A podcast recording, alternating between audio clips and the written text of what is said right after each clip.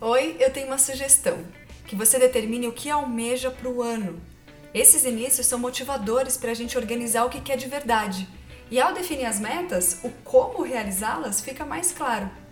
Agora tenho outra sugestão. Faça um balanço de tudo que se lembrar que aprendeu ao longo dos anos. O que foi bom? O que foi ruim? O que você quer manter? O que você quer eliminar? Quais comportamentos não tolera mais? Ter isso em mente facilita para poder traçar as novas metas. Indico você realmente escrever as que vierem à mente para facilitar o processo. Esse exercício vai trazer mais clareza e objetividade para sua vida. E claro, não fique com ansiedade para cumpri-las. Isso é para ajudar e não para causar um problema, tá bom? Um beijo.